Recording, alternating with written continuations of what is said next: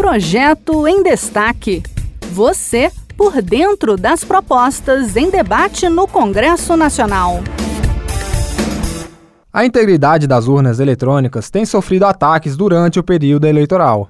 Na maioria dos casos, são acusações sem fundamento e mentirosas que circulam nas redes sociais, muitas vezes reproduzidas por lideranças políticas. No primeiro domingo de votação, observadores internacionais acompanharam de perto a apuração dos votos e classificaram o sistema brasileiro como um dos melhores disponíveis no mundo.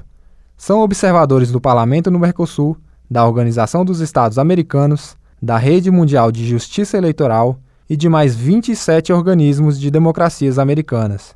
É nesse sentido que está em discussão no Senado um projeto de lei que torna inelegível quem formular, replicar e divulgar fake news sobre as urnas eletrônicas e o processo eleitoral brasileiro.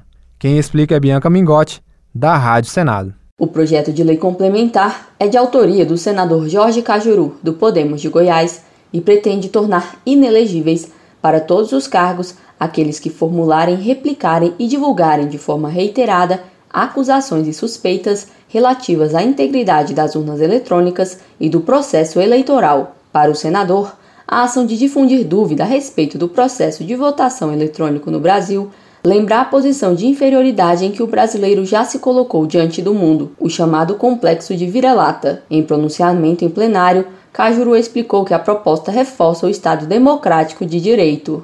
O projeto nasceu da constatação de que notícias sem fundamento infelizmente tem favorecido candidatos e partidos na campanha aqui e em outros países.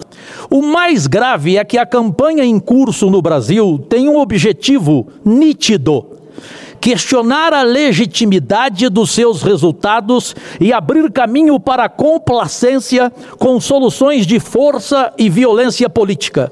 Quem não aceita as regras do jogo não deve jogar. Cajuru disse que a proposta foi inspirada em um pronunciamento do presidente do Senado, Rodrigo Pacheco, em defesa das urnas eletrônicas, usada desde 1996 sem nenhuma comprovação de fraude.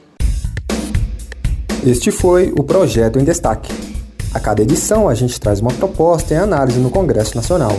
Você pode acompanhar o andamento desses projetos e opinar sobre eles em senado.leg.br/e-cidadania. Até a próxima!